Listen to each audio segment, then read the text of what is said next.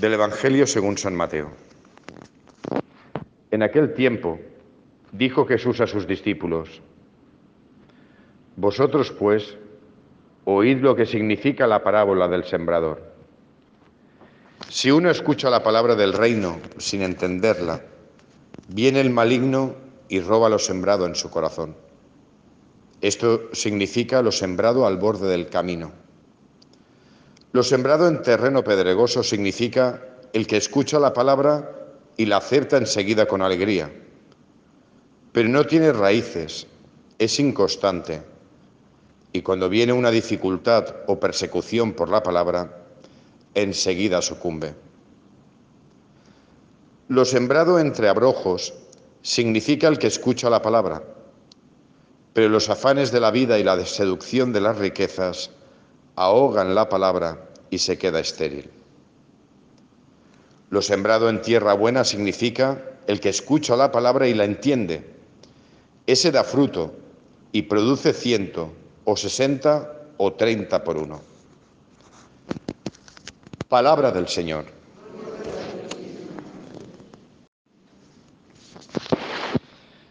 Pues bien, hoy hemos escuchado la conclusión de esa parábola del sembrador que la escuchamos hace dos domingos eh, y que yo ya hice la explicación. Luego no me voy a adentrar hoy en el, en el Evangelio porque creo que a buen entendedor pocas palabras. Es decir, es algo tan sumamente claro que no voy a adentrarme en ello.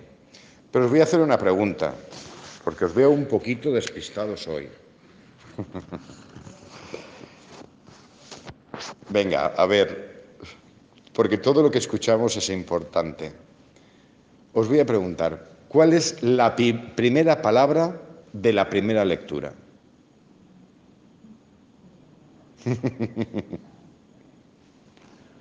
¿Y la primera palabra del Salmo de hoy? No, no, eso es la antífona. Hablo del Salmo. Vale, os lo digo yo. Porque son clave. Porque con la primera palabra ya sabes todo lo que viene después. La primera palabra de la primera lectura de la profecía de Jeremías es volved. Y la primera palabra del Salmo es escuchad. Nos centramos en lo último, pero siempre la clave nos la vamos a encontrar en el principio de cada lectura. Porque no entendemos lo que dice la lectura si no es desde el principio. Volved y el Evangelio escuchad. Constantemente es lo que Dios dice. Se lo dice al pueblo de Israel. Volved y escuchad. Volved apóstatas. Y eso se lo dice al pueblo de Israel. Pero Dios también lo podría decir a mucho cristiano. A mucho cristiano apóstata. Que vive su fe de forma superficial. Una fe que muchas veces simplemente es, es algo que no llena y que no te dice nada. Es una fe en el hada madrina de Cenicienta, pero no en el Dios Padre de Jesucristo. Volved. Volved los que os habéis ido. Volved y escuchad. Llevamos ya varios días, desde el domingo, acordaros hace dos domingos, con la parábola del sembrador, toda esa semana, esta semana también, llevamos dándole vueltas al tema de la importancia de la palabra de Dios. De hecho, si no hubiera sido por Santa María Magdalena y por Santa Brígida, que han interrumpido la lectura continua del Evangelio, durante tres días hubiéramos escuchado la, palabra, la parábola del sembrador.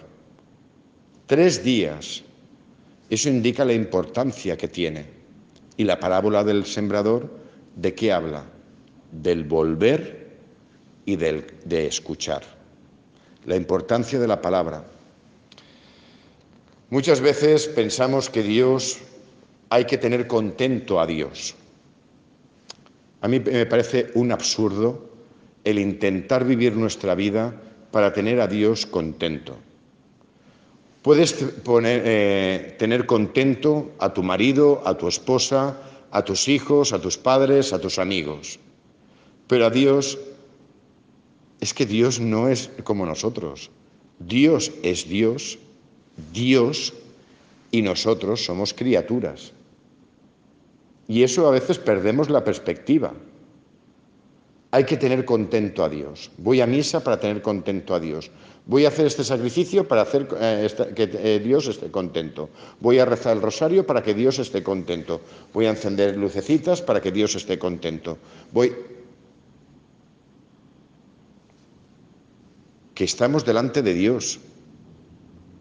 A Dios no lo podemos contentar. Que Él es Dios, que no es criatura, que no es un ser humano, no es como nosotros.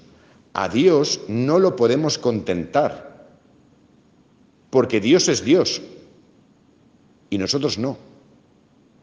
Nos contentamos las criaturas, pero a Dios no lo podemos hacer feliz, porque Dios es el Todopoderoso, el Omnipresente, el que lo ha creado todo. El... ¿Cómo vamos a contentar a nuestro Dios? No es que cumplo los mandamientos para tener contento a Dios. Me parece un absurdo. ¿Y entonces por qué tenemos que obedecer a Dios? Para servirlo, para ponernos a sus pies, para que Él esté contento, tenemos que escuchar y obedecer. También me parece un absurdo. Dios qué hace?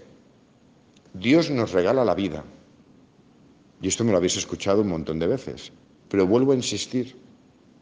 Dios nos regala la vida y nos dice cómo funciona la vida. ¿Por qué escuchamos a Dios para, y le obedecemos? ¿Para tenerlo contento? No. Para que nosotros seamos felices. ¿Por qué nos habla Dios? ¿Por qué nos dice volved y escuchad? No para hacerlo feliz a Él, sino para que nosotros seamos felices. Recordemos, somos hijos suyos. Todo lo que dice y todo lo que hace es por nuestra felicidad. A Dios no le podemos aportar nada, porque Él es Dios y lo tiene todo. No lo podemos hacer felices. Es Él, como Dios, el que nos hace felices a nosotros. Eso sí, pero nosotros no podemos hacer feliz a Dios, porque ya lo es. Porque Dios es amor en plenitud. Por lo tanto, es el, eternamente feliz. No le, no le podemos aportar nada en nuestra vida.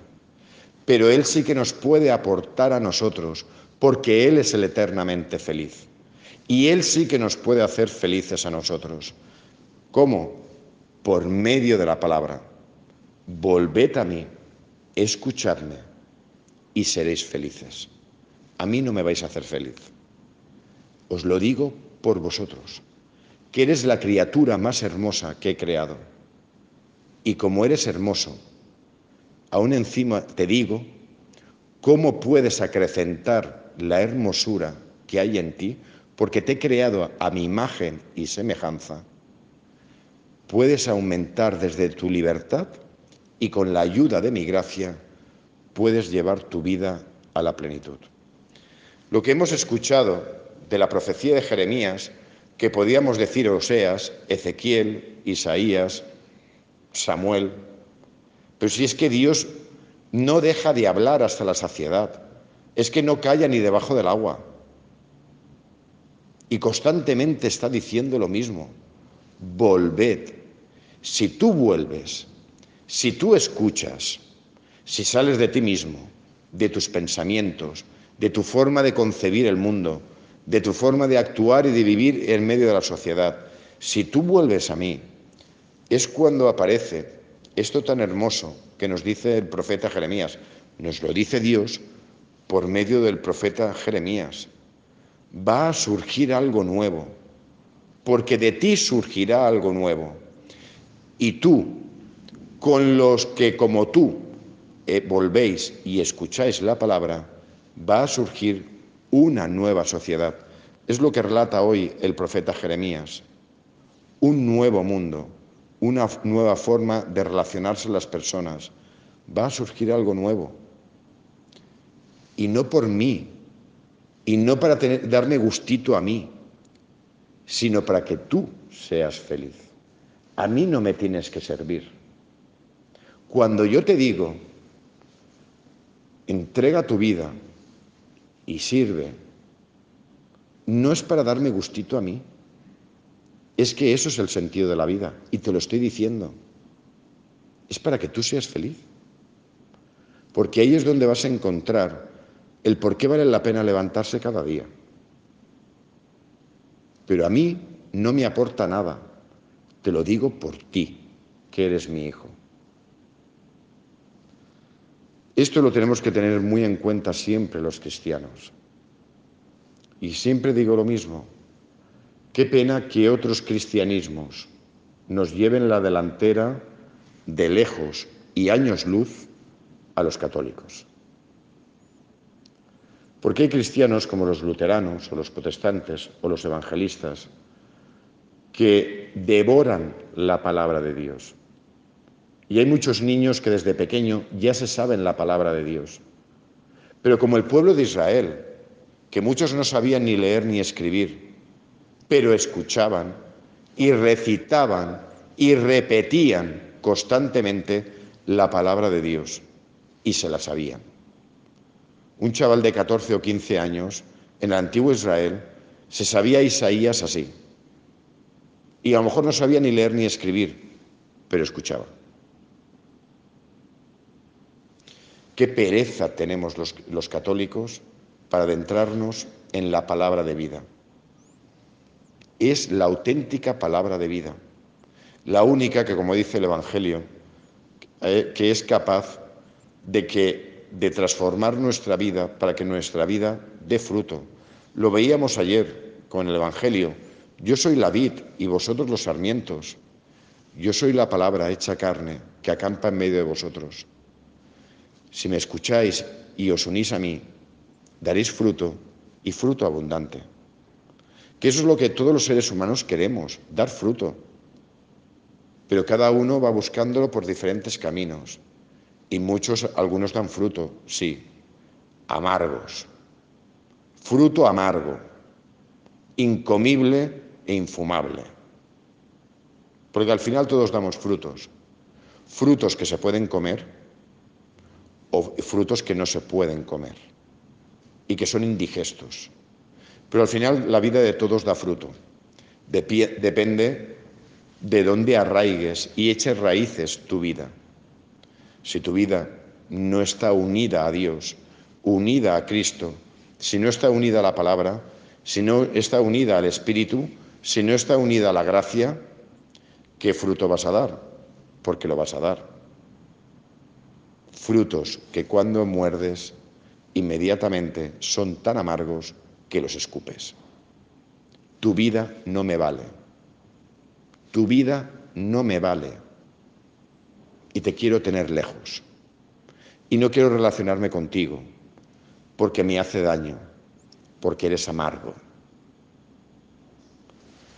Dios nos habla y constantemente nos está diciendo a la humanidad entera, volved, volved y escuchad y descubriréis lo que es la vida.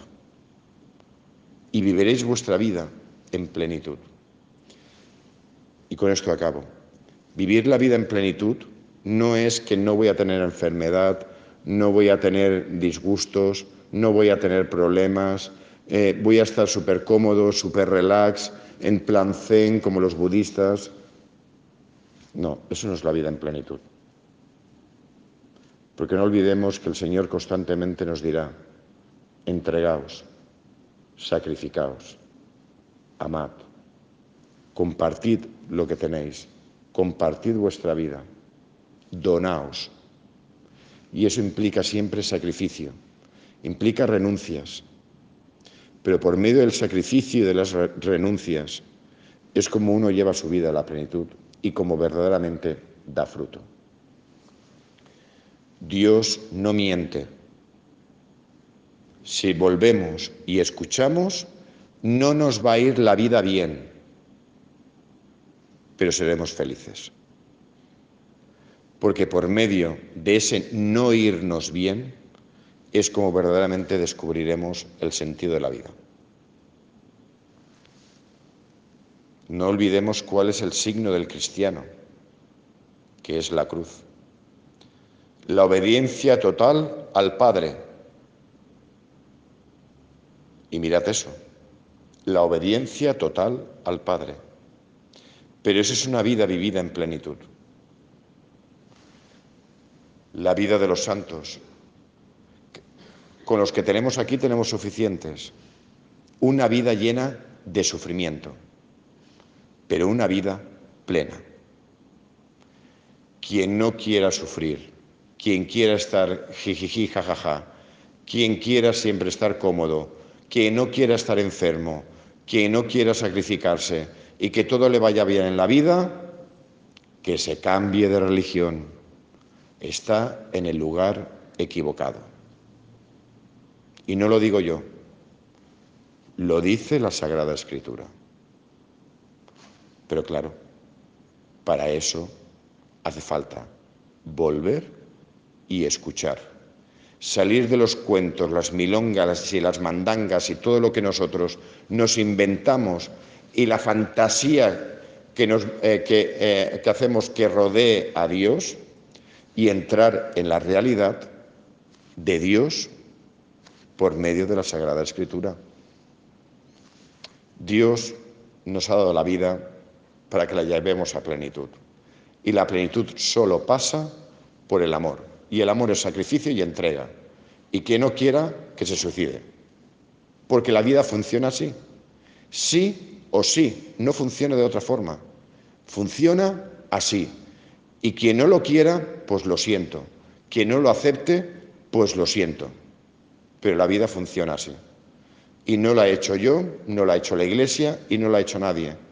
Así es como la ha creado Dios, porque así es como nos ha creado Dios.